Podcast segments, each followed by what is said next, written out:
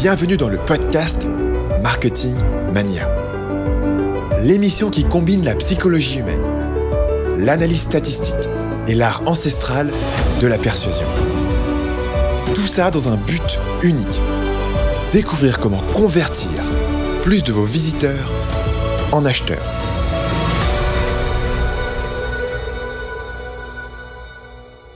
Bonjour et bienvenue sur le podcast Marketing Mania. Je suis Stanislas Leloup, alias le maniaque des conversions. Et dans cet épisode, je reçois Frédéric Canevet de conseilmarketing.com. Vous avez peut-être déjà entendu parler de Frédéric ou au moins vous avez lu un de ses articles. Parce que son site, Conseil Marketing, reçoit à ce jour plus de 1,8 million de visiteurs par an. Frédéric va nous expliquer dans cette interview comment il a fait pour en arriver là. En particulier, il va nous expliquer comment faire pour faire sortir votre contenu du lot dans un univers où il y a de plus en plus de gens qui publient sur Internet, que ce soit en blog, en vidéo ou en audio comme je le fais aujourd'hui? Il va nous parler de ce concept des événements web pour créer un boost de trafic et capturer des abonnés. Il va nous parler de ce qu'il appelle la Bust Checklist, qui est la méthode qu'il utilise pour promouvoir son meilleur contenu. Et il va nous parler finalement d'un concept qu'il appelle l'effet waouh. Frédéric va aussi nous parler de la différence entre un blog business et un blog passion. Et le twist ici, c'est que son blog dont je viens de vous parler, le blog qui fait 1,8 million de visiteurs par an, pour Frédéric, c'est un blog passion. Parce que son vrai boulot, c'est d'être chef de produit dans une grosse boîte. Et Frédéric va nous parler dans cette interview de la justification, de la raison pour laquelle il a décidé de garder son boulot, de rester salarié, alors que pourtant il a un blog à succès. Alors sans plus de transition, je vous laisse découvrir tout ça avec Frédéric Canevet. Bonjour Frédéric, bienvenue sur le podcast. Est-ce que tu peux nous présenter très rapidement qui tu es et ce que tu fais? Alors bonjour, je m'appelle Frédéric Canevet, euh, donc je suis euh, blogueur et web marketeur depuis euh, très longtemps, puisqu'en fait j'ai commencé en 2000 avec une startup e-commerce, donc bah, j'ai connu un petit peu les, débuts du web. à l'époque notre gros concurrent c'était Rue du Commerce, donc on les a poursuivis pendant quelques années. Puis ensuite, euh, bon, euh, la, course était quand même difficile, euh, j'ai continué dans l'édition de logiciels et je travaille chez un des premiers éditeurs de logiciels de CRM en France. en parallèle, en fait, ben, j'ai monté quelques business. Par exemple, en 2006, j'ai créé le blog conseilmarketing.fr. Euh, ensuite, j'ai créé un magazine papier avec un de mes amis journalistes, euh, c'était en 2008 ou 2009. Euh, et euh, depuis quelques temps, en fait, je me suis recentré sur Conseil Marketing, qui est en fait la locomotive de, de mes réseaux de blog. Et c'est un site qui fait à peu près 4000 euros de chiffre d'affaires tous les mois.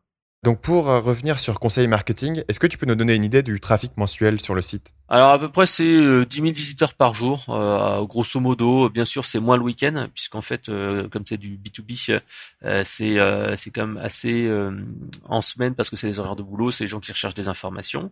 le samedi donc c'est le jour le plus bas qui fait à peu près je pense 30% de trafic en moins et le dimanche qui un petit un petit peu régressé parce que le dimanche en fait c'est plutôt une cible d'entrepreneurs de freelance et comme j'ai recadré un petit peu sur plutôt de la PME que de indépendant, euh, j'ai perdu un petit peu du trafic du, euh, du dimanche après-midi. Après, en fait, il y a aussi euh, beaucoup d'étudiants et ça, la plupart des sites B2B le voient.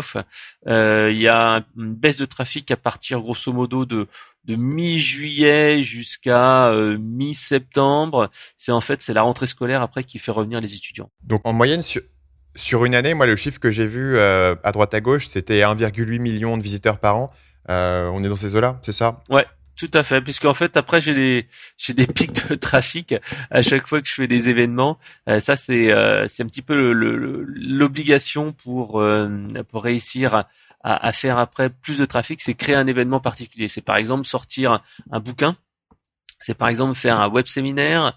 en fait, écrire des articles tout le temps, c'est bien, mais ça ne permettra pas d'aller au-delà de son cercle d'influence naturel. Ce qu'il faut faire, c'est créer un événement qui va attirer des gens en dehors. Euh, par exemple, euh, comme je disais, j'ai écrit un bouquin sur le l'e-commerce il y a pas très longtemps. Là, ça, parce que je voulais être présent là-dessus. Dans pas longtemps, en fait, je vais écrire un bouquin sur les startups parce que je veux être présent sur cette thématique-là.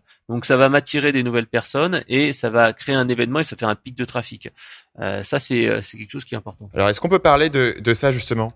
Euh, quand tu parles de ton bouquin sur l'e-commerce, est-ce que tu peux nous dire exactement ce que c'était? C'était un bouquin que tu vendais C'était un bouquin papier C'était un e-book? Alors en fait, c'est simple. Euh, ça part d'un constat qui est vraiment flagrant et qu'on voit partout sur le web, il y a une infobésité, il y a une vraiment des contenus de plus en plus nombreux, de plus en plus importants, et même en écrivant des bons articles, c'est difficile de sortir du lot. Si t'as pas en fait des techniques de promotion, si euh, bah, t'as pas une notoriété, euh, même avec un super article, tu peux devenir invisible. Et ça, en fait, j'en ai fait le constat parce que euh, j'avais un petit peu, ben, comme comme tout le monde, des fois, tu as des baisses en fait de motivation.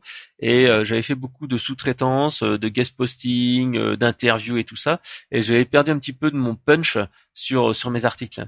Et bon, je m'étais dit bon voilà, que je me reprenne un petit peu. Et j'avais amélioré la qualité. J'en ai fait un petit peu moins. Par exemple, j'ai arrêté d'écrire des articles quasiment le vendredi, sauf quand c'est de l'easy writing. L'easy writing, c'est quelque chose qui est fait euh, super simplement et super rapidement. Là, par exemple, aujourd'hui, euh, euh, c'est si tu regardes, c'est le ce que j'appelle les marketing minutes, c'est-à-dire que c'est une petite vidéo euh, en 45 secondes qui explique un concept euh, avec très peu de texte. Donc ça c'est plutôt de l'easy writing. Et je me suis rendu compte que donc même les dossiers importants avec des super articles, avec du super contenu, avaient pas le punch et avaient pas la, enfin pas le punch, plutôt le, le trafic qu'il y a, il y avait il y a 4, 5 ans, tout simplement parce qu'il y a de plus en plus de monde qui ont euh, euh, du contenu de qualité. Et donc, en fait, euh, pour sortir du lot, tu dois vraiment soit avoir un ton, soit en fait mettre de l'émotion, soit travailler sur la forme ou alors soit créer l'événement. Et justement, en fait, moi, dans mes dans mes outils, c'est créer en fait événement avec un contenu qui est waouh. C'est-à-dire qu'on se dit waouh, c'est le meilleur truc dans le domaine ou waouh, c'est un article super ou waouh, c'est une compilation d'articles. Et justement, le livre blanc, c'est ça. C'est tout simplement euh, une centaine de pages sur une thématique bien précise avec entre guillemets le contenu de référence. Alors je l'offre justement parce que le but c'est de donner ce bouquin-là pour générer du trafic et attirer une cible. Comme je te disais là, les startups, euh, l'e-commerce, etc., etc. En fait, le but, c'est d'aller euh, comme ça créer un contenu de référence et d'aller après en faire la promotion ailleurs. C'est pour moi le, meilleur moyen de, le faire. Après, tu as d'autres techniques. Hein. Cette interview, c'est euh, typiquement une technique de, promotion. Euh, tu peux faire du livre blanc collaboratif, tu peux faire du web séminaire. Tu vois, par exemple, je fais à peu près deux web séminaires par par mois, et ces web séminaires là sont vraiment des moments aussi d'événements pour euh, essayer d'aller euh, choper euh, des, nouveaux, prospects. Donc comment ça fonctionne concrètement quand tu vas créer un de ces événements? Qui fait la promotion? J'imagine que tu as des partenaires qui vont faire la promotion de ton livre blanc ou de ton web séminaire. Comment est-ce que ça te permet de draguer de ramener ce trafic supplémentaire par rapport à un article en profondeur par exemple? Alors en fait c'est simple, euh, j'ai créé euh, ma buzz checklist. c'est d'ailleurs elle fait partie de mes formations. C'est un fichier Excel avec euh, tout ce que je dois faire pas à pas. À peu près il y a une quinzaine d'étapes avec tout ce que je dois faire pour faire la promotion d'un article. Alors bien sûr, les 15 étapes, c'est quand il y a un contenu qui est vraiment exceptionnel. C'est-à-dire c'est un livre blanc, c'est une super vidéo, c'est un web séminaire et tout ça. Donc ça, ce sont des contenus exceptionnels. Après, quand tu as un contenu moyen, je fais par exemple la moitié ou quelque chose comme ça. Donc en fait, je me base beaucoup sur mon réseau, puisqu'en fait, euh, ce qui est euh, ce qui est ma force en fait, c'est d'avoir une notoriété, d'avoir fait beaucoup d'interviews, de guest posting, blablabla. Bla, bla, et donc en fait, j'utilise beaucoup la puissance de mon réseau. C'est-à-dire qu'au début, ben, j'ai euh, le, classique. Euh, bon, on travaille sur sa newsletter, on, fait des tweets, on programme. Par exemple, quand j'ai un événement, j'utilise euh, TweetClocks et tout simplement, je vais programmer une dizaine de tweets pour faire la promo de cet événement-là. Ensuite, par exemple, j'utilise un chat et avec le chat, je vais automatiquement faire apparaître une fenêtre euh, pour euh, inciter les gens à s'inscrire au web séminaire. Je vais aller euh, dans ma boîte email, j'ai un, répertoire qui s'appelle en fait Contact Pro, dont maintenant tu es dedans. Et quand j'ai un gros événement, ben je dis tiens voilà, je viens de sortir un, contenu de qualité. Euh, si ça t'intéresse, je te donne les accès. voici la, version sur SlideShare puisqu'en fait, euh, si tu veux avoir un relais d'influenceurs et si tu mets un formulaire sur ton site avec donc euh, un livre blanc à télécharger, ça fait promo et les gens n'aiment pas ça. Par contre, si tu le mets sur SlideShare en, libre accès, là les gens vont euh, plutôt le partager. Tu peux également aussi faire une technique que j'ai fait de temps en temps, c'est que tu mets ton, ton bouquin ou ta formation, etc. en libre accès pendant X jours, X mois plutôt X semaines. Et euh, une fois que c'est passé, en fait, tu, euh, tu mets un formulaire et comme ça, tu récupères les leads. Donc, en fait, il y a toute un, une étape step, by step à suivre euh, pour en fait faire la promo. D'accord. en fait, faut structurer. Le, le, le problème, c'est que tu as beaucoup de gens en fait qui n'ont pas cette structure euh, et qui euh, bon se contentent d'écrire un article, disent voilà, il y a des gens qui vont venir, je fais un ou deux tweets euh, et voilà et puis c'est bon. En fait, ça ne marche plus suffisamment parce que si on veut vraiment créer l'événement, si on veut vraiment avoir du trafic, il faut aller le chercher en dehors et il faut motiver les gens à venir. En même temps, on voit qu'il y a aussi une, comment dire une une plus grande difficulté à, attirer des personnes parce que euh, si on fait juste un contenu bien, ça suffit plus. Il faut vraiment un contenu exceptionnel, ce que j'appelle moi l'effet waouh. C'est-à-dire que les gens doivent dire waouh, c'est un contenu top. Il y a pas longtemps, par exemple, j'ai euh, j'ai écrit un, article et euh, j'en ai parlé sur internet. Il y a quelqu'un qui l'a retweeté qui a dit bon, j'ai pas lu le truc, mais connaissant conseil marketing, ça va être génial. Et oui, c'est génial. Donc je vois l'idée. Essentiellement, ce que tu fais, c'est essayer de tirer le maximum de valeur de ton contenu en ayant derrière un levier en termes de, euh, de partage, etc. C'est quelque chose d'ailleurs sur lequel je suis en train de travailler en interne chez nous, c'est-à-dire euh, les procédures qui euh, sont enclenchées après la création d'un article, quelque chose comme ça. Comment est-ce qu'on a fait déjà tout ce travail, on a mis, on a mis 10, 15 heures, 20 heures dans un article Comment est-ce que derrière on va utiliser un effet de levier pour en tirer le bénéfice maximal? Effectivement, pour aller dans ton sens, j'ai remarqué que un article qui va être poussé euh, versus un article le même, mais qui va beaucoup moins être poussé par nous euh, avec de la promotion active, va avoir des résultats qui vont être euh, dix fois moins importants. C'est exponentiel la différence entre un article qui commence à devenir un petit peu viral et qui est pas mal partagé et un article qui reste sur ton site, etc. Surtout que moi, sur Marketing Mania, c'est un site qui est encore relativement nouveau. Donc si je fais rien et je publie juste un article sur mon blog, ça, ça n'a pas beaucoup de relais. Euh, pour vous montrer un petit peu derrière les coulisses, c'est aussi une des raisons, par exemple, pour laquelle je fais une interview avec toi. Le fait d'apparaître avec toi, ça me permet euh, de bénéficier un peu de ta notoriété, de ton relais, etc. C'est quelque chose qui, m'a permis de lancer le podcast. Le podcast aujourd'hui est bien placé sur iTunes, presque uniquement grâce à cette stratégie. Euh, le fait de faire des interviews avec des gens qui ont déjà leur public permet d'avoir quelques milliers de personnes à chaque fois qui vont venir chaque semaine écouter les épisodes, etc. Pour revenir sur, euh, sur conseilmarketing.fr, le blog a été créé, si je me trompe pas, en 2006, c'est bien ça?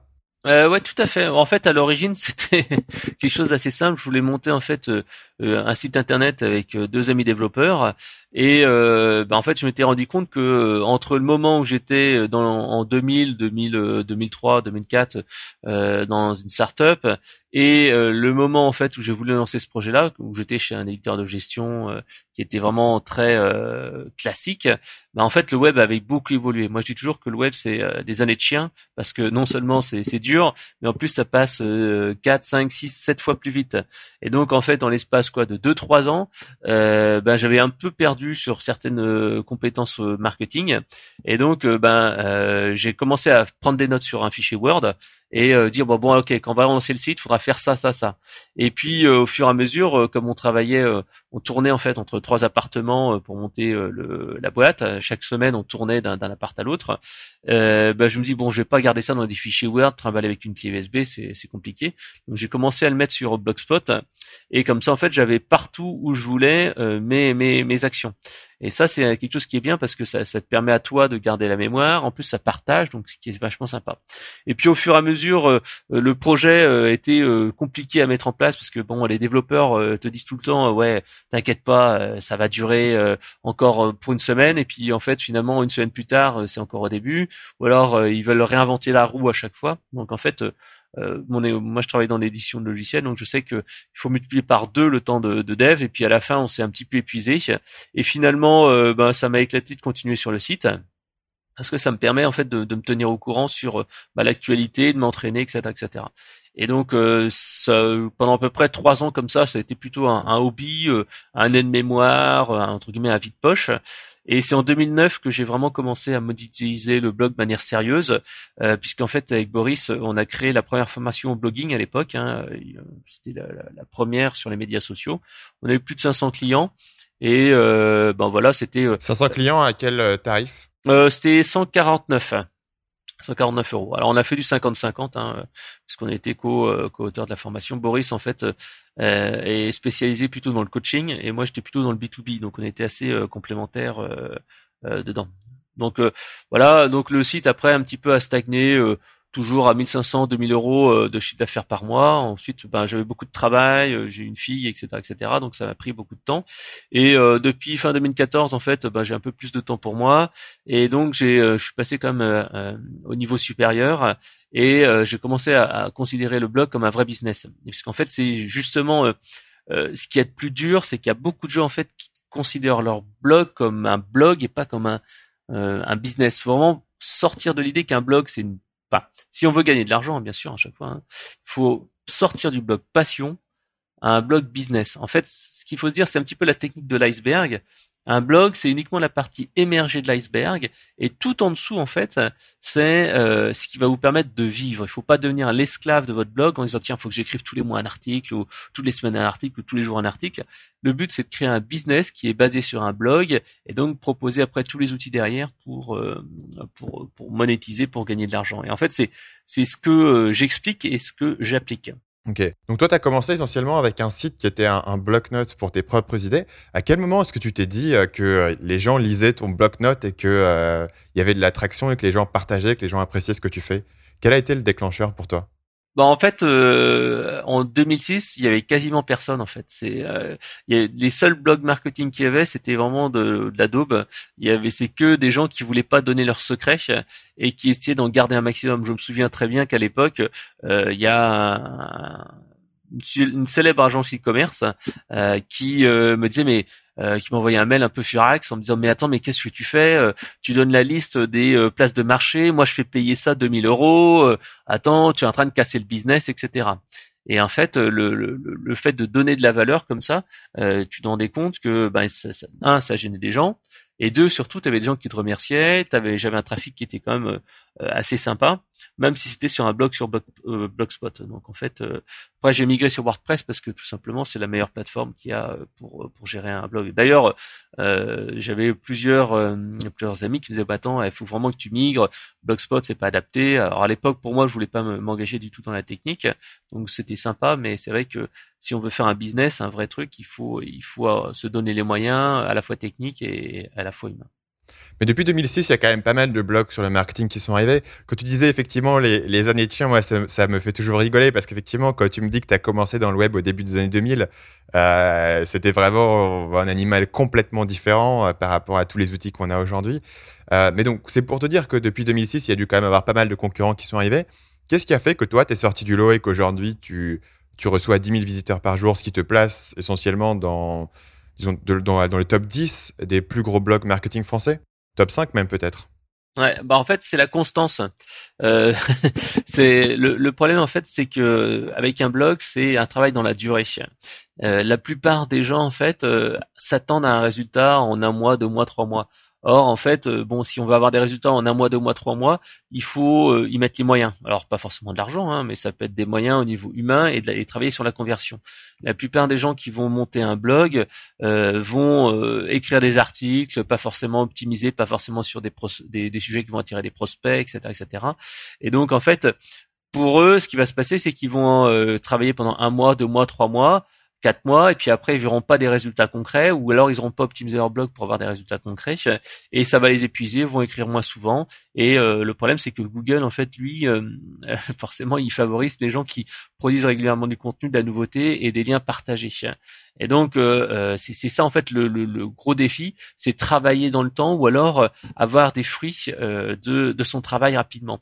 Ça c'est vraiment la clé. Et il y a beaucoup beaucoup de gens qui ont dit mais le blogging ça marche pas, le blogging c'est c'était bien il y a quelques années. Or en fait c'est encore très très bien. Alors ça change, hein, les, les, médias sociaux, Facebook, Twitter, etc. Surtout Facebook en fait je dirais révolutionne un petit peu la manière de d'attirer des prospects mais c'est vraiment continuer dans le temps. Et c'est ça la clé. Euh, après, moi je dirais qu'il y a grosso modo, allez, on va dire cinq choses qui sont vraiment essentielles et qui permettent de se dire, ok, euh, je vais euh, véritablement faire un business et je vais continuer. La première chose, c'est transformer son site en générateur de prospects. la plus part des gens qui ont un blog ont un petit truc qui s'appelle newsletter dans le meilleur des cas. Or en fait une newsletter euh, c'est pas c'est pas suffisant. Les gens vont pas s'abonner pour la newsletter, ils vont se dire ouais j'ai encore avoir du spam etc. Il faut transformer son site en un générateur de prospects en apportant de la valeur au client parce qu'il va donner son email qui est comme qui a de la valeur hein, parce que il sait qu'il va être spammé donc il veut pas le donner pour n'importe quoi. Il faut apporter un contenu qui va l'intéresser. Ça peut être un, un e-book, ça peut être euh, une, un audit, un quiz, une checklist, etc., etc. Donc ça c'est important parce que le pouvoir et la réussite d'un site vient dans la liste.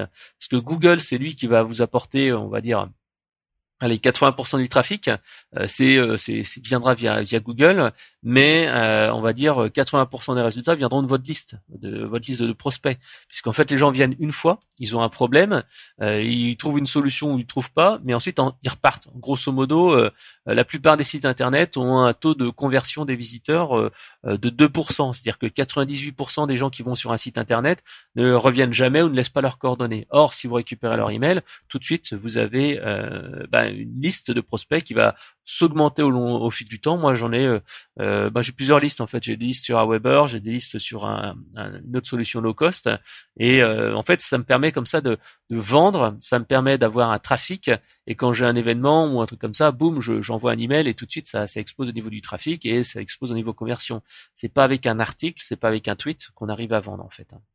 Voilà, donc après, bien sûr, c'est euh, optimiser son blog. Par exemple, moi, euh, j'ai augmenté vraiment de, de 30% les abonnés à, à, ma newsletter en mettant en, place quelques optimisations super simples. C'est par exemple créer du contenu contextuel. Tu peux nous en parler de ça? Ouais, bien sûr.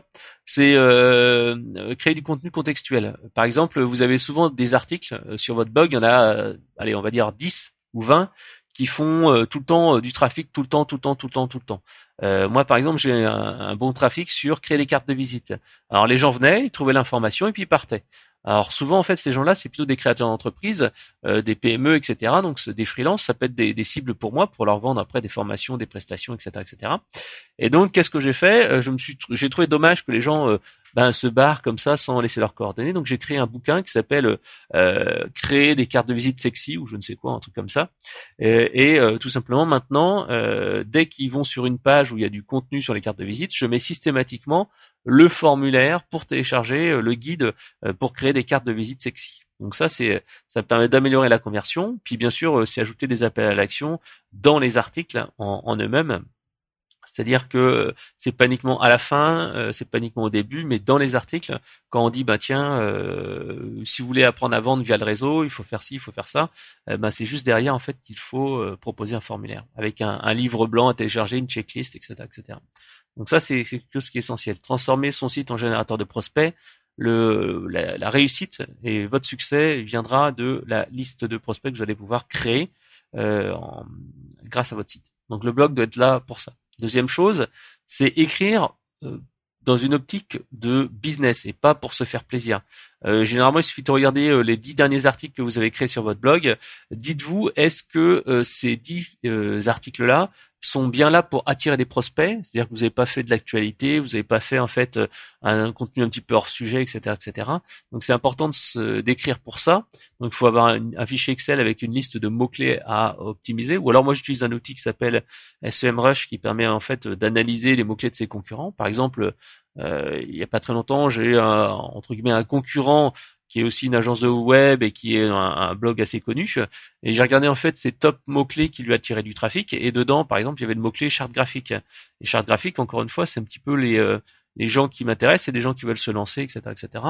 Et donc, euh, ben, je vois que j'étais pas présent ou pas euh, très présent là-dessus, donc j'ai créé un article qui est un super article. J'ai obtenu des liens, etc., etc. vers cet article, et ce qui me permet maintenant de me positionner sur cette expression et d'avoir du trafic. Voilà. Donc ensuite, c'est euh, à chaque fois euh, dans une optique de vente, c'est aussi inciter les gens à commander. Euh, donc généralement, vous aurez du mal à les faire commander directement depuis le site, mais vous pouvez le faire. Par exemple, dire voilà une petite astuce que vous avez là. Si vous voulez en savoir plus, télécharger ou ce bouquin ou acheter ce produit, etc. Avec une offre irrésistible en fait. Voilà. Après également, c'est Moi, dans mon bon cas de figure, c'est faire des articles un peu plus haut de gamme. Là, depuis quelques euh, semaines, mois, bah, je monte un petit peu en puissance puisque je me rends compte que oui, les créateurs d'entreprise, ils sont intéressés, mais ils n'ont pas forcément des finances. Donc, en fait, je monte un petit peu en gamme là-dessus. Après, il faut aussi proposer une gamme de prestations homogènes. Euh, bon, moi, bien sûr, la simplicité, c'est de pouvoir proposer des, choses en self-service parce que j'ai pas le temps. Puis je m'adresse à des gens qui n'ont pas forcément les moyens. Donc, en fait, euh, euh bah, j'ai des e-books, euh, mais il faut savoir que les e-books, les guides PDF, ben c'est pas très rentable. C'est bien pour faire une première, un premier échange en fait avec un petit produit qui coûte pas cher, mais les gens sont jamais prêts à mettre plus de 20 euros dans un bouquin, donc il faut proposer plus, donc la formation vidéo. Mais si après on veut gagner de l'argent, il faut vendre des prestations et du produit haut de gamme euh, obligatoirement, parce que euh, les bouquins, les formations vidéo, ça marche que si vous faites du volume. C'est-à-dire que si vous en vendez pas euh, deux trois par jour, euh, bah, vous gagnerez pas votre vie correctement. Donc en fait, il faut à ce moment-là dire ok, bah, je m'en fous de vendre trois petits e-books à 7 euros ou à 20 euros, mais je vais plutôt essayer d'attravoir une prestation à 1000, 2000 euros, et je préfère en vendre tous les deux trois jours ou toutes les semaines que essayer de vendre des bouquins tous, tous les jours. Quoi. Voilà. Donc ça, c'est quelque chose qui est important et c'est un travail qu'il faut faire. Et un conseil, hein, déjà, c'est simple, les PME n'ont pas d'argent. Hein, c'est pour du consulting, du conseil et à peine pour de la formation. Euh, donc, euh, il faut savoir proposer des outils, des choses qui vont être vraiment mises en place rapidement. Euh, une PME ne payera jamais 1000, 2000 euros, 3000 euros pour un, un, consulting et donner des conseils. Ils voudront avoir quelqu'un qui le fait pour eux. Voilà. Ça, c'est quelque chose que j'ai constaté qui est, qui est très vrai. Après, il faut essayer aussi euh, d'éviter d'aller à, la chasse aux prospects tous les mois. Euh, ça aussi, c'est quelque chose que, que je faisais auparavant. Et depuis que j'ai monté euh, un produit récurrent, ça s'appelle la Star Marketing Academy, bah, en fait, ça me permet d'avoir un, business qui double quasiment tous les mois. C'est-à-dire que je l'ai lancé en bêta test en début en début septembre. donc j'ai fait X euros de chiffre d'affaires. Le mois d'après, en octobre, c'était X fois 2. Et ce mois-ci, ben ça va encore multiplier par par deux. Donc en fait, c'est vraiment intéressant de se dire que le produit récurrent, ça vous permet de sécuriser votre business. Après, il y a différentes méthodes, mais en tout cas, c'est euh, quelque chose qui euh, qui permet d'avoir euh, l'avenir un peu plus sereinement, d'éviter d'être tout le temps pris sous le feu et euh, de, de, de, monter son business. Tu peux nous préciser les chiffres sur la Star Marketing Academy ou c'est secret encore? Euh, bah, En fait, c'est encore en, cours de lancement. Donc en fait, là, je suis vraiment au, début. en fait, je cherche un petit peu le concept, le, le, prix également, parce que pour l'instant, je suis à 9,90 euh, tout le temps, mais c'est, je sais que c'est pas la bonne technique.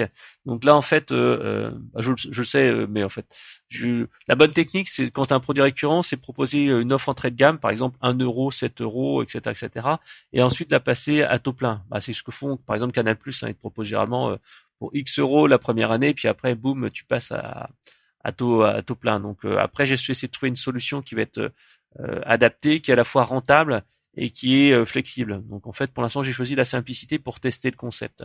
Voilà, donc c'est c'est des choses à voir. Ok.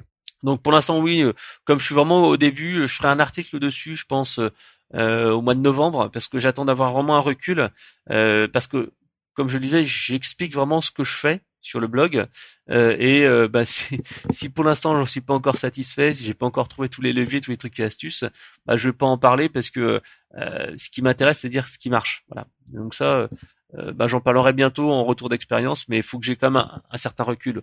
Un mois, deux mois, ça suffit pas. C'est pour ça que je l'ai lancé un petit peu en, en bêta test sans le mettre sur toute ma liste, parce que euh, j'ai pas envie d'avoir euh, des, des, retours. En fait, souvent, en fait, on a, bon, je dirais pas qu'on a qu'une seule cartouche, mais euh, il vaut mieux travailler sur une petite liste et après optimiser la chose pour avoir un meilleur taux de conversion derrière. D'accord. Donc les deux autres points qui sont importants, c'est d'être conscient de sa valeur. Euh, comme je l'ai dit tout à l'heure, euh, si souvent les, blogueurs ou les gens qui travaillent dans une petite agence ou des gens, comme ça ont tendance à, se dévaloriser. Il y a pas très longtemps, je voyais sur euh, mon groupe les community managers francophones, euh, il y avait un gars qui disait bah voilà, je vais facturer 250 euros la journée. Et je lui disais mais t'es malade. Avec ça, tu vas pas vivre. il faut être conscient de ta valeur parce que une, 250 euros, tu vas même pas toucher le SMIC, etc., etc. Donc il faut vraiment se dire. Attends, pourquoi est-ce que 250 euros la journée, il touche pas le SMIC parce que tout simplement, en France, tu as grosso modo 50% des gens qui, euh, enfin 50% de tes revenus qui vont euh, partir euh, aux impôts. Euh, grosso modo, hein, si tu, même si tu es auto-entrepreneur, tu dis ouais, ok, auto-entrepreneur, c'est c'est 25% et quelques du, du revenu. Le problème, c'est que tout simplement, après derrière, tu as tes impôts sur le revenu qui reviennent après derrière. Donc, si tu gagnes, on va dire 250 euros par jour, grosso modo, ça veut dire qu'en fait, tu gagnes 125. 125, tu travailles aller au maximum 20 jours par mois. Euh, ben t'es pas t'es pas encore au, au, bon revenu parce qu'après tu as, des frais T'es quand même à 2500 euros. Ouais, mais tu as, des frais derrière. C'est-à-dire que tu vas payer euh, tes frais de déplacement, tu vas payer euh, tes, tes outils. Euh, par exemple, moi, pour le blog, j'ai à peu près entre 500 et 1000 euros de frais tous les mois. Et donc, si, tu, si tu veux vraiment bosser de manière efficace, tu as ça. Ah, moi, j'ai moi j'ai beaucoup plus que ça. donc, oui, je, bah, moi, je, je, je, suis en low cost, comme je te disais, c'est pas mon activité principale. Donc, euh, je, je, réduis un petit peu, j'essaie de travailler en low cost.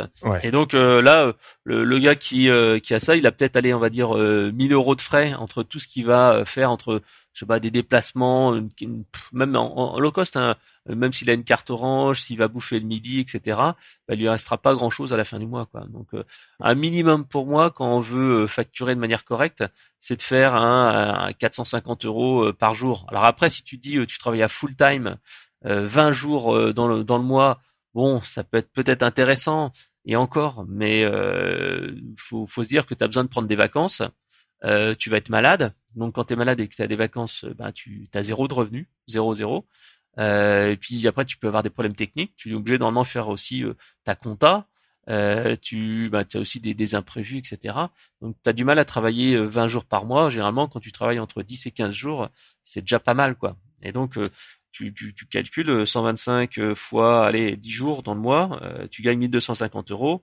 Allez 125 fois euh, allez 15 jours dans le mois, tu gagnes 1875. Donc c'est c'est pas des salaires dément dément quoi. Mais tu penses vraiment qu'il y a des community managers qui font 450 euros par jour? Euh, bah, de toute façon c'est le seul moyen de vivre correctement si tu es en freelance. Hein. Ouais non mais il me semble que là il faut juste changer de métier là. Bah c'est c'est le minimum à faire. C'est le minimum à faire. D'accord c'est mon expérience personnelle. Hein. Moi, par exemple, je suis à 800 euros la journée. Et encore, je suis pas très cher. Euh, quand, quand je, travaille avec des agences, généralement, ils me vendent à 1000 euros euh, parce qu'en fait, c'est le prix d'un senior. D'accord. Après, moi, je n'ai pas forcément beaucoup de temps. C'est pas ce que je recherche. Par exemple, moi, à l'heure, mon prix euh, de la presta à l'heure, je fais du consulting téléphonique à l'heure, c'est 127 dollars. C'est pour donner un, un ordre d'idée. Mais t'es pas community manager, c'était ma question. Mais je connais beaucoup de gens qui ah font, bah qui font beaucoup plus que 450 euros par jour. Mais je veux dire, en termes de community management, il me semble que là, tu as aussi un souci de marché, de valeur que tu peux apporter, etc. Toi, tu peux clairement apporter beaucoup de valeur en une heure de téléphone, ce qui veut dire que je serais confortable de te payer 127 euros par heure sans souci. Euh, par contre, le community manager qui me dit 450 euh, euros par jour, je sais pas s'il y a un marché là. Sans doute, il y en a un sur du haut de gamme. Euh, c'était pour savoir si toi tu connaissais des gens anecdotiquement qui avaient qui avaient ce tarif-là sur ce type de service. Euh, moi, tu vois, je vais aller par exemple sur des trucs d'optimisation, etc. On peut on peut rapidement taper dans des dans des gros budgets parce que derrière on a un effet de levier assez important. C'est-à-dire que si je peux augmenter tes résultats de 20%, tu es prêt à me payer assez cher tous les mois. Ouais, mais en fait tout dépend à chaque fois du, du niveau où tu te places. Euh, puisque plus tu es dans la stratégie, plus tu pourras payer cher. Plus tu es dans l'opérationnel, moins tu seras payé cher. C'est vraiment euh, c'est assez terrible. Euh, un community manager qui va se contenter d'écrire des articles et, et euh, bah d'aller modérer sur Twitter, Facebook, etc. Il sera pas payé cher. Quelqu'un qui va te dire je vais vous aider dans votre stratégie, je vais la définir à long terme, il sera payé cher, il pourra être payé 1000, 2000 euros pour, enfin 2000 euros c'est c'est vraiment les top consultants, euh, mais euh, tu parce que tu, tu travailleras peu mais tu auras un résultat fort. Entre les deux, ben t'as as un petit peu la, la, la comment dire le, les, gens qui sont à la fois euh, sur ben, de la valeur, mais en même temps c'est très opérationnel. Moi, comme disais, l'optimisation, c'est entre les deux. Après, ça dépend de la valeur que tu apportes et le et la stratégie. Bah après, moi, si tu veux, là où est le levier pour moi, c'est sur l'équipe. C'est-à-dire que la façon dont je vais aller sur de la stratégie, c'est que je vais avoir derrière une équipe qui s'occupe de l'implémentation dans les détails.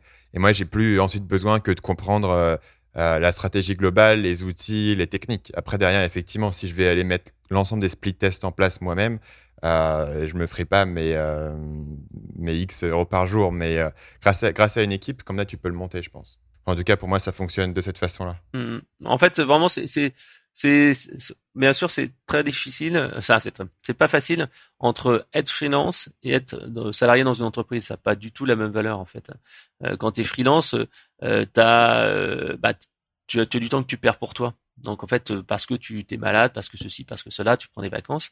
Quand tu es dans une entreprise, tu as une structure euh, qui est derrière et les gens ils font que ça toute la journée, donc tu as plus de productivité. En fait, c'est entre le métier de freelance et le métier dans, un, dans, un, dans une entreprise, forcément le prix n'est pas du, tout le même. Bah, un, des, soucis du freelance, c'est aussi que il faut qu'il inclue dans son, dans son tarif en fait les frais de vente. Euh, le temps qu'il passe à parler à l'avance, le temps qu'il a passé à parler à des prospects avec qui euh, il n'a pas réussi à, boucler un deal, ce genre de choses. Ouais, ouais, tout à fait. Euh, ce que les gens ont tendance à oublier, ils vont facturer leur salaire horaire à leurs clients sans penser à tous les gens qui les ont pas engagés, tout le temps qu'ils ont passé à prospecter, à discuter, à envoyer des propositions, etc. Ouais, bah, je te donne un exemple. Je travaille souvent avec une agence. et donc, ben, on a fait une presse à un client. Donc, en fait, on a fait une après-midi, enfin, une après-midi, on va dire deux heures une heure et demie, deux heures de, premier rendez-vous. Donc c'est une heure de déplacement, c'est une heure après pour revenir. Donc tu, tu grilles une demi-journée.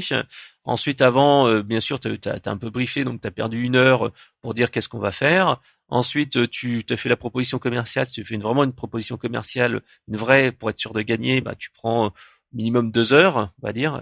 Et d'ailleurs, moi, je conseille aux freelances toujours de travailler à fond la proposition commerciale. C'est vraiment le, euh, ce qui va faire qu'ils vont acheter, il faut donner des exemples, etc., etc. Donc la proposition commerciale, c'est minimum deux heures de boulot. Euh, ma méthode, elle est simple hein, quand je fais ça, c'est travailler d'abord avec un papier crayon pour dire ok quel est le besoin du client, blablabla. Bla, bla, bla. Euh, surtout pas rentrer dans Word au départ. Ensuite, commencer avec un petit Word en disant voilà qu'est-ce qu'on va faire. Ensuite un PowerPoint et enfin un fichier Excel éventuellement pour pour les heures parce que souvent euh, euh, dans, les propositions commerciales si on tape que dans Word il y a des erreurs parce qu'on peut des, des, des calculs des, euh, des, saisies etc etc donc travaille aussi sur un petit fichier Excel en, milieu donc là tu donc as deux heures là-dessus ensuite tu la presse encore une fois, tu es rebelote pour une demi-journée. Donc, grosso modo, pour un gros deal, tu perds quasiment une journée. Donc, quand je disais tout à l'heure qu'un freelance, il travaille jamais 20 jours dans le mois, euh, rien, rien, que pour avoir un gros deal comme ça, euh, tu, tu, tu grilles déjà une journée, quoi. Et ça, c'est un prospect chaud, sans parler des gens que tu as au téléphone qui disent OK, OK, qui te rappellent derrière. Enfin, qui te rappellent jamais derrière. Donc c'est pour ça que le, le, le, prix de la prestation, c'est quelque chose qui est vraiment sensible. Et euh, surtout la première année, je dirais, tous les gens qui vont se mettre en consultant, euh, il faut savoir que euh, avec euh, malheureusement tout ce qui est contrainte de création, de mise en place, de créer ses plaquettes, ses cartes, son site, son bidule, etc., etc. grosso modo, on va dire qu'il y a au moins un tiers du temps de, du temps de travail en fait qui est grillé la première année avec tout ce qui est administratif et, et mis en place et ben, avant d'avoir son son volant de client, etc., etc. Donc quelqu'un qui se lance comme ça en freelance, il n'a pas un client un gros client au départ ou s'il n'a pas euh, un deal, euh, bah, il faut qu'il fasse vraiment très attention à ses prix de prestation. Je voudrais revenir à ton site rapidement. Euh, sauf si, tu as, un dernier point à me donner, c'est ça. Oui, ça. J'avais oublié mon dernier point. Vas-y. Ouais. Le dernier point que, que je disais, c'était le dernier point, c'était savoir qu'écrire du contenu, c'est que 50% du travail. C'est ce qu'on a dit un petit peu en amont. La promotion est très très important parce que écrire du contenu ne sert à rien parce que si Google ne se rend pas compte que c'est un bon contenu, c'est-à-dire que bah, il y a des partages, les gens restent longtemps dessus, bah, ça marchera pas. Donc en fait, il faut vraiment utiliser des générateurs de trafic et euh, monter un vrai business. Voilà. Euh, moi, je dis que le blog c'est quelque chose qui est vraiment important parce que c'est entre guillemets un outil de génération de trafic, c'est un camp de base hein, pour aller sur les médias sociaux, publier du contenu, euh, faire des annonces AdWords, etc., etc. Mais euh, c'est pas forcément un blog qui peut être la solution. Hein. Je connais des gens qui ont une chaîne YouTube et qui font que quasiment que vendre par leur chaîne YouTube. Il y a des gens qui ont un business uniquement sur. Moi, j'ai monté des business juste sur du podcast. Ouais, ouais, tout à fait, du podcast, du. Euh, tu seras surpris, ouais, du podcast. Euh. Donc en fait, il n'y a pas une solution pour réussir. Ça dépend souvent de votre cible et de vos capacités. Euh, il y a des gens qui sont vraiment très bons à l'oral et qui disent ben ok moi je mise 100% là-dessus et, ils font leur deal. Il y en a un en fait qui est très bon dans tout ce qui est coaching pour les gens pour trouver un boulot etc etc. Lui en fait son secret c'est YouTube. Et c'est vraiment euh, YouTube qui est le, le, le, plus important. Et de qui est-ce que tu parles là? Alors, il faudrait que je te redonne le, le, site internet. Tu regardes sur son CV, etc. Euh, il est, euh, bah, il est vraiment très donc, Pour les auditeurs, on mettra le lien dans, dans l'article, donc euh, les gens pourront en retrouver. je voudrais revenir sur, sur ton site. Donc, du coup, notre dernier point, effectivement, c'était de de savoir que le contenu n'était que 50% du travail. Je voulais revenir très rapidement euh, sur ton site conseilmarketing.com. Euh, une chose qui m'a frappé chez toi, c'est de voir le rapport entre ton volume de trafic et ton euh, chiffre d'affaires. C'est-à-dire que tu m'as dit 10 000 visiteurs par jour, environ 4 000 euros par mois. Pour moi, ça me semble super bas. Est-ce que tu, comment tu te l'expliques toi? Est-ce que c'est quelque chose que tu n'as pas essayé de pousser? Oui, ouais, ouais, c'est extrêmement bas. je suis tout à fait d'accord avec toi. Euh, c'est parce qu'en fait, c'est pas mon vrai boulot. Mon, mon vrai boulot, en fait, c'est d'être product manager. C'est-à-dire que j'ai un salaire très confortable. En fait, euh, j'ai calculé. Hein. Si je voulais avoir le même salaire en termes de chiffre d'affaires, il faudrait que je fasse euh, allez 8000 euros minimum de chiffre d'affaires par mois, minimum, mais vraiment minimum, euh, de même voire, euh, voire plus. Mais bon, ça, avec ton trafic, ça serait, ça serait l'affaire de de trois mois vraiment de boulot, quoi. Euh, ouais. Bon, en fait, euh, c'est c'est vrai qu'après c'est une autre philosophie, parce qu'en fait sur sur mon blog j'ai tendance à donner beaucoup de choses. Or, en fait, si on donne trop de gratuit, après c'est difficile de, de faire payer les gens. En fait, c'est faut généralement euh, l'astuce en fait c'est de donner euh, une astuce un peu waouh, un truc qui disant waouh, ça me fait réfléchir. Et, et alors, si ça c'est bien, après je, je donne autre chose. C'est pas tout donner, c'est donner un petit bout de la solution, ou alors parler du problème et proposer une solution. Parce qu'en fait, comme je disais, mon, mon blog, en fait, pour moi, c'est c'est pas un blog business, même si euh, je, euh, je, je fais en sorte de, de le faire. C'est pour moi, c'est pas une priorité. C'est pas ma priorité numéro un. Pour moi, mon blog, c'est surtout un labo où je mets en place en fait mes idées, euh, je m'auto-forme parce qu'en fait euh, je vois que ben, le marketing évolue très très vite et souvent en fait par rapport à mes collègues qui sont community managers, qui sont web marketeurs, je connais quand même beaucoup plus. Donc en fait c'est vraiment important pour se tenir au courant. Ensuite, pour le personal branding, euh, mon blog en fait me sert beaucoup aussi. J'ai été contacté pas mal de fois euh, pour euh, ben, un boulot et euh, j'ai changé en fait grâce à mon blog.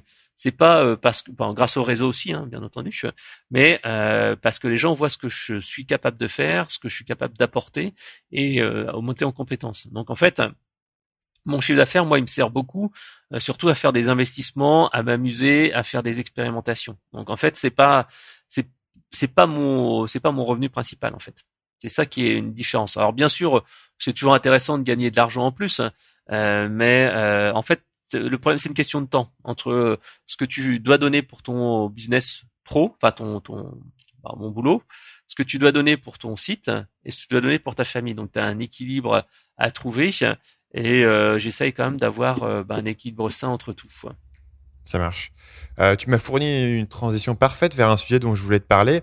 Euh, parce que quand tu as parlé tout à l'heure de constance, euh, une des notes que j'ai notées sur mon petit carnet pour me souvenir de t'en parler, c'est qu'effectivement, toi, tu as commencé en 2006, donc ça va faire bientôt 10 ans que tu bosses sur ce site.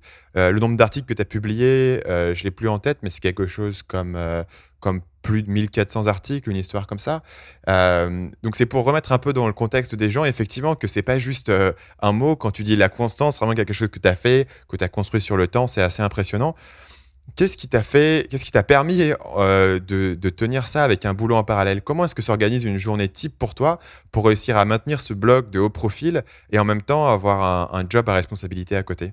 Bah en fait, euh, euh il faut déjà savoir que malheureusement la motivation euh, varie. C'est-à-dire que pendant un moment, en fait, euh, bon, euh, j'étais motivé, puis bon, j'ai eu d'autres priorités, j'ai eu beaucoup de travail euh, au boulot, beaucoup de, de, de, projets à gérer. Donc en fait, j'ai eu une petite baisse et en fait, c'est remonté quand je me suis je me suis fait un petit peu aiguillonner en me disant merde, euh, j'ai plusieurs personnes qui disaient ouais, ton blog il, baisse un petit peu ou tu fais que des interviews, tu fais que ceci cela. Donc en fait, j'ai euh, bah, j'ai eu une petite électrochoc là-dessus. Après aussi euh, ben quand tu veux changer de boulot, c'est important aussi de mettre en place euh, un, un, blog et de redonner un petit peu de, de vie là-dessus. Donc en fait, mon blog ça n'a pas été tout le temps une ligne droite et par exemple pendant quasiment un an euh, bah, j'ai fait des trucs un peu plus light euh, parce que j'étais plus passionné par euh, l'efficacité personnelle. Parce que justement à ce moment-là de mon euh, ma vie, j'ai beaucoup de travail et j'ai besoin d'être beaucoup plus productif. Donc en fait, ça, le, le, trafic n'a pas été tout le temps au top. Et puis après, donc, ben, comme je te dis, selon euh, selon ça, en fait, j'ai été remotivé. Je me suis dit, bah, j'ai vu les autres qui faisaient euh, des choses sympas. Je me dis, bah, tiens, je me suis rechallengé. Puis bon, en même temps, euh, il y a des choses qui ont évolué dans mon métier. Donc en fait, je me suis remis un peu plus sur le web marketing. Après, l'organisation de la journée de travail, en fait, c'est simple.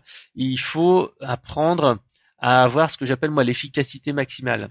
C'est-à-dire que par exemple le matin en allant au boulot, euh, j'utilise une application sur mon téléphone qui s'appelle Audioboo. C'est une application de podcast, euh, un petit peu comme ce que tu fais toi. Sauf qu'en fait, euh, je, je, dicte en fait mes articles.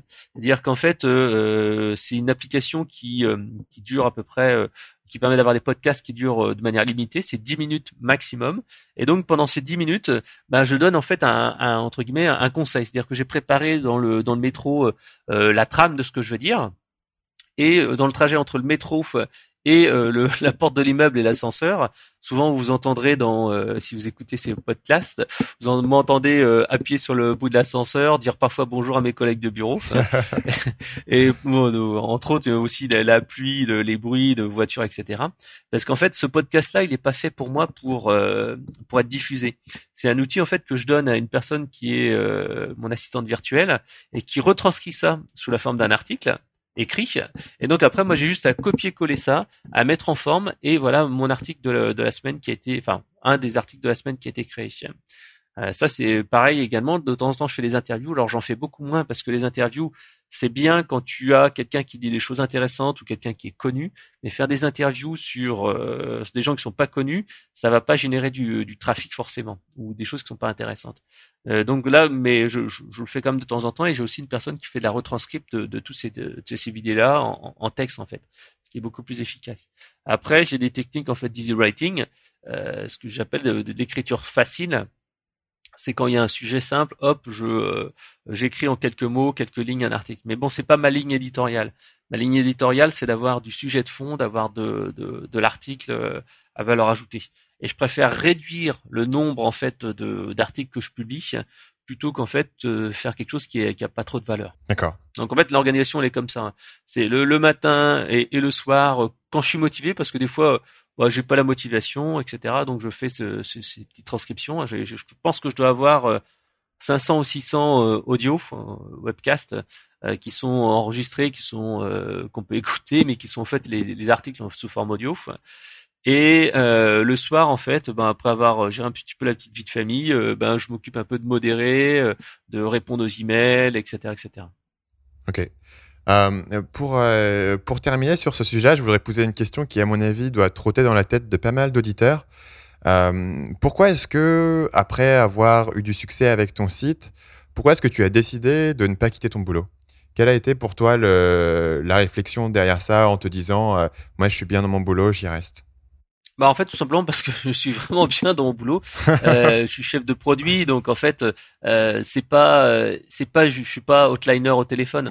En fait je gère la destinée euh, de, de, de mon produit, je gère les nouveautés. Euh, j'ai maintenant en fait un travail en plus qui est à l'international. Euh, c'est-à-dire que je travaille dans un milieu ben, anglo-saxon. donc c'est le, le, job d'un côté, il est il est passionnant. Donc, euh, et puis bon, c'est vrai que c'est l'easy money. Euh, quand tu as un revenu récurrent, tu as des vacances, des RTT, euh, c'est comme pas désagréable. moi, je, je viens d'une famille qui est, qui, où ma mère était commerçante, et donc je suis habitué à travailler 7 jours sur 7. Et donc, euh, je, je, sais ce que c'est le, le, boulot d'indépendant, de commerçant, et euh, donc c'est c'est comme un peu plus contraignant. La deuxième chose, c'est que euh, malheureusement, euh, quand tu es indépendant, euh, la France n'est pas très comment dire adapté aux gens qui euh, qui montent leur entreprise. Tout simplement parce que euh, ben il y a beaucoup de taxes euh, il y a beaucoup de procédures. C'est quand même assez assez assez lourd à, gérer. Et le troisième point c'est qu'en fait pour être pour être freelance tu as, beaucoup de, de satisfaction vraiment énormément de satisfaction personnelle. Mais en même temps tu as beaucoup d'ingratitude. Alors par exemple, moi de mon côté, mon blog, grosso modo tous les six mois, j'ai une attaque de hacker. Et vraiment, euh, c'est euh, c'est pas la petite attaque euh, bon tranquille.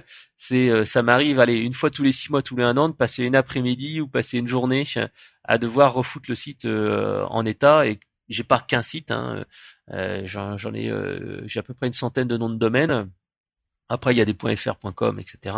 Bon, c'est pas que du, c'est pas sans site individuel. Puis j'en gère aussi pour des amis. donc c'est c'est comme c'est c'est un confort je dirais bien un, confort de d'avoir comme ça une activité qui est plus passion que de la transformer en business. Parce qu'après, dès que tu transformes en fait une activité passion en business, c'est plus autant la passion parce que tu dois gagner du fric. Par exemple, là, il y a pas longtemps, j'ai une de mes amies qui est, qui est freelance, qui m'a demandé, bah tiens, euh, je veux, euh, j'ai besoin d'un peu d'aide, donc je l'ai coaché pendant une heure ou deux, enfin une heure à peu près, et ensuite elle a eu un petit problème sur son site internet, moi j'ai pris une petite demi-heure pour l'aider. Euh, là, en tant que freelance, euh, j'aurais dû la faire payer. Là, bon, je lui dis bon, c'est pas grave, tu, tu m'écris un article et voilà c'est la, quand je parlais business, il faut se dire que le temps n'est plus le même. Euh, c'est c'est beaucoup de plaisir, beaucoup de contraintes, et en fait, passer de l'un à l'autre, sincèrement, j'y ai beaucoup pensé, même j'y pense encore maintenant, euh, sincèrement, euh, parce que je, je sais que euh, le switch peut se faire. Après, en fait, il faut, il faut prendre la décision de manière vraiment réfléchie. Parce que si tu veux monter en fait un business en tant que freelance, il faut te dire que euh, bah, tu n'auras pas la même simplicité. Et il faut, tu as des contraintes d'objectifs qui sont beaucoup plus importantes, à la fois perso et pro. Moi, je sais que ma femme, euh, elle aime bien que, que je fasse du web, mais à un moment donné, euh, elle comprend pas que euh, je travaille quand je suis là, par exemple, quand on est au téléphone, elle comprend pas que je travaille, quoi. Hmm. Alors après, quand tu fais du télétravail, quand tu vas au bureau avec ton costume, etc., etc., elle comprend. Mais si tu es à la maison, euh, c'est pas pareil. Voilà. Ok je te remercie pour la réponse. Euh, c'est intéressant de voir comment est-ce que tu, euh, tu vois cette question, parce que je trouve que ta position euh, sur ce sujet-là est assez rare. Tu vois beaucoup plus de gens qui se plaignent, qui disent oh, il faut être indépendant, il faut, il faut quitter son travail, etc. et toi, j'ai trouvé que tu étais une des personnes qui avait sur ce sujet-là une, une, position vraiment unique et, et réfléchie, où tu avais peser le pour et le contre et tu arrivé à une décision qui, euh, par rapport à, moi, par exemple, est une décision différente, mais euh, voilà, c'était intéressant. Je voulais, je voulais. Euh, ben, ça vient aussi de, de mon passé. Euh, c'est parce que, comme, comme je disais, mes, mes parents étaient commerçants. mais c'est drôle. Mon père aussi. mon père était comme ça aussi. Hein. Euh, mon père, mon père était indépendant, euh, bossait comme un fou, 7 jours sur 7. Quand, quand j'étais gosse et que je voyais mon père regarder un film, c'était juste le jeudi soir. C'était le, le, dimanche soir, pardon. c'était la seule fois où il se prenait un break, etc. Euh, et pourtant, ça m'a pas euh, dissuadé. Et maintenant, je fais exactement la même chose que lui euh, quand il avait 35 ans et que j'étais gosse. Voilà. Après, j'imagine que c'est des, des réactions personnelles. non, mais c'est vrai que c'est c'est c'est deux philosophies. Après, il faut se dire que quand tu bosses pour toi, il faut que tu aies une optique de créer quelque chose, parce qu'en fait, euh, et, et, et, ça, c'est, je trouve qu'il y a dans l'évolution de la société, il y a vraiment des, des choses qui sont vraiment très négatives. Euh, par exemple, de plus en plus, tu vois, tu as des, des, boulangers, des pharmaciens, euh, des gens qui sont comme ça, qui des bouchers, des charcutiers, blablabla, bla, bla, des gens en fait qui ont monté un business. Et il faut savoir que quand tu es indépendant ou freelance, quand tu vas, tu n'auras peu ou pas de retraite. D'ailleurs, même les, les salariés ont peu ou pas de retraite. Hein. Ça, c'est, euh, faut pas se leurrer. Il y aura pas d'argent. Ouais, ça, reste, ça reste à voir, hein, oui. Ouais, il y aura, pas d'argent, mais euh, quand tu es freelance actuellement, euh, tu faut que tu dises que ton business ça va être ta retraite. Or en fait, euh, il y a beaucoup de gens en fait qui ont mal géré leur leur business. Et par exemple, tu as beaucoup de boulangers qui, ben, leur retraite c'était leur fonds de commerce. Et ben, tu verras même des pharmacies qui font qui ferment à côté de chez moi. J'en ai vu plusieurs. En fait, il faut se dire que ton business, tu dois avoir un objectif de le vendre et d'avoir un capital. Si tu ne réussis pas, tu, euh, bah, tu, tu, mets toi-même dans une situation délicate. Par exemple, les gens qui font une start-up, c'est pareil. Euh, moi, je dis tous les gens qui font une start-up, t'es je dirais pas, tu es condamné à réussir ou à continuer encore jusqu'à remonter une start-up, parce que le problème, c'est que par rapport à un salarié, tu vas pas te payer pendant à peu près deux ans. Euh, enfin pas te payer, enfin généralement tu utilises le chômage pour être payé un petit peu, mais euh, tu, tu, tu, auras un revenu qui va être beaucoup moins faible. Tu vas payer, tu vas gagner peut-être 20% euh, ou 30% de moins que tu devrais l'être. Donc il faut que tu rattrapes ce gap de salaire en vendant ta startup ou en, en, en, ayant un succès important. Si tu fais pas ça, en fait tu auras accumulé un retard euh, entre guillemets de salaire qui va euh, te, te, te, bloquer pendant un certain temps pour acheter un appart ou pour euh, partir en vacances ou avoir une autonomie financière beaucoup plus importante. Donc en fait, il faut juste être conscient de ça. Si tu veux, par exemple, monter une startup, il euh, faut te dire, bah, ok, bah, je fais ci, je fais ça, et euh, l'objectif, c'est d'être de, de, de, faire du business, de vendre, etc., etc. Ah, c'est, c'est, en fait, à chaque fois, je, moi, j'essaie de réfléchir un petit peu dans le temps. Et si toi, si je me lance, et c'est vrai qu'à un moment donné, tu vois, là, je, depuis euh, quelques mois, je commence vraiment à faire un, une grosse évolution business de mon site. Je fais même des prestats alors qu'avant je, ne faisais pas du tout de prestats euh, parce que j'ai un peu plus de temps pour moi, etc. Puis ma fille est plus grande surtout. Euh, ben je le ferai mais de manière intelligente. C'est-à-dire que j'aurais prévu euh, une évolution dans le temps. Ça marche. Pour terminer cette interview, je voudrais te poser trois questions rapides. La première question est-ce qu'il y a un livre que tu recommandes souvent? Ah oui, bah il y a un livre que je recommande tout le temps et euh, qui est pour moi indispensable pour le marketing et qui est pas du tout euh, et jamais euh, présenté, c'est Influence et manipulation de Robert Cialdini. Ah, c'est drôle. J'ai envoyé un email ce matin sur cette sur ce, à ma liste. Il était mentionné dans mon email de ce matin. juste pour te dire qu'on est, qu'on est vachement aligné là-dessus. c'est aussi le bouquin que j'ai fait lire de façon systématique à tous mes nouveaux employés. Mmh, mmh, mmh. C'est ce qu'il faut faire parce qu'en fait, le problème c'est que on, connaît pas tous les leviers, tous les déclencheurs et quand tu as ça, tu as vraiment un, coup d'avance sur euh, bah, tes concurrents, sur tes clients, sur tout le monde en fait. C'est vraiment, euh, euh, je trouve qu'il est, qu'il est vraiment très bien. Il est vraiment très bien.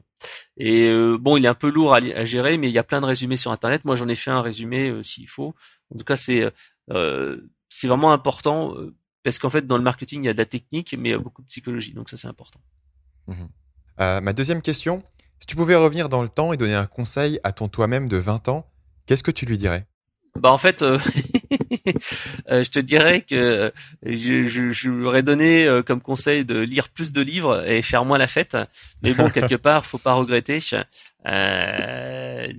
important de profiter un maximum. Moi, j'ai aucun regret. Je dis toujours j'ai jamais eu une seule fois un regret à me dire tiens est-ce que j'aurais dû faire ci j'aurais dû faire ça? Non.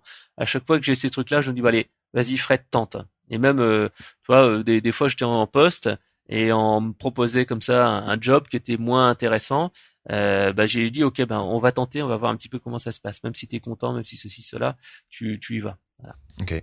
Pour aller sur ma troisième et dernière question euh, est-ce qu'il y a une citation ou un proverbe qui te vient souvent à l'esprit? Alors en fait là au boulot, euh, c'est comme je travaille dans une multinationale qui fait 10 euh, 000 salariés, même plus euh, dans le monde. Il y a un proverbe qu'on dit tout le temps avec nos collègues, c'est c'est quand on est le plus près du mur qu'on voit mieux le mur. Puisqu'en fait, dans une petite structure, euh, tu es super actif, tu es super autonome, mais par contre dans une grosse boîte, tu as énormément de, de lenteur, de procédures, etc., etc. Donc en fait, il faut il faut véritablement se dire que l'avantage d'une petite boîte, c'est d'être plus réactif.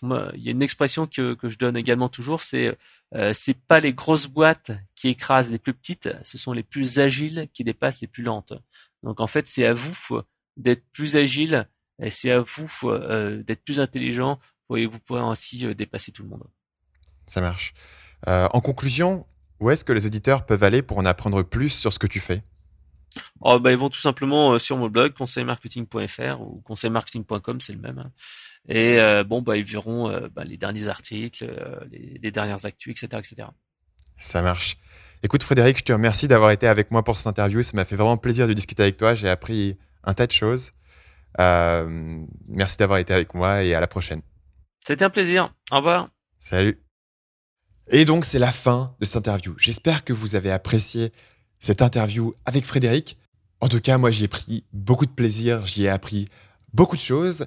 Et d'ailleurs, pour vous le prouver, je vais prendre un des conseils mentionnés par Frédéric dans cet article et je vais l'appliquer ici même en live pour vous. Dans l'article, vous vous souviendrez peut-être que un des conseils qu'a donné Frédéric pour augmenter le taux de capture sur votre site, c'est de donner du contenu contextuel, c'est-à-dire proposer une offre très précise liée à un article que les gens sont en train de regarder. Je le fais déjà sur mon site depuis longtemps. Si vous allez voir mes articles, vous verrez qu'à la fin de chaque article, je vous propose de télécharger une checklist qui est liée à cet article, c'est-à-dire je vous propose une offre qui est liée à cet article en particulier. Et aujourd'hui, je vais vous proposer une offre qui est liée à ce podcast en particulier. Ce que j'ai fait, c'est que pendant que Frédéric parlait aujourd'hui, j'ai pris beaucoup de notes. J'ai rassemblé ces notes dans un PDF que vous allez pouvoir télécharger. Si vous voulez récupérer l'ensemble de mes notes sur cette conversation, en particulier retrouver les 5 secrets que Frédéric a cités qui ont permis de faire le succès de conseilmarketing.fr, pour retrouver tout ça, il vous suffit de vous rendre sur marketingmania.fr slash podcast et vous retrouverez l'article de ce podcast dans lequel vous pourrez télécharger en échange d'un simple email le résumé complet de ce podcast. Si cette stratégie fonctionne, si beaucoup d'entre vous vont télécharger mon résumé, c'est probablement une technique que j'utiliserai dans mes prochaines interviews pour récupérer encore plus d'adresses email auprès de vous, mes chers auditeurs. Vous voyez ce que je fais en ce moment là, en live avec vous, c'est que je teste une technique marketing. Je ne sais pas encore si cette technique va fonctionner. Si ça vous intéresse, envoyez-moi un mail pour avoir du feedback ou peut-être que j'en parlerai dans un prochain épisode. En tout cas, merci d'avoir été avec moi jusqu'ici. Si vous avez écouté le podcast jusqu'ici, c'est que vous l'appréciez. Alors vous avez deux choix. Allez télécharger ma checklist à l'adresse marketingmania.fr podcast ou sinon, rendez-vous sur iTunes et laissez-moi une évaluation. Ça me ferait très plaisir et c'est un soutien énorme pour le podcast. Sur ce, je vous laisse. Merci d'être fidèle à Marketing Mania et je vous retrouve mardi prochain pour la prochaine interview. À bientôt.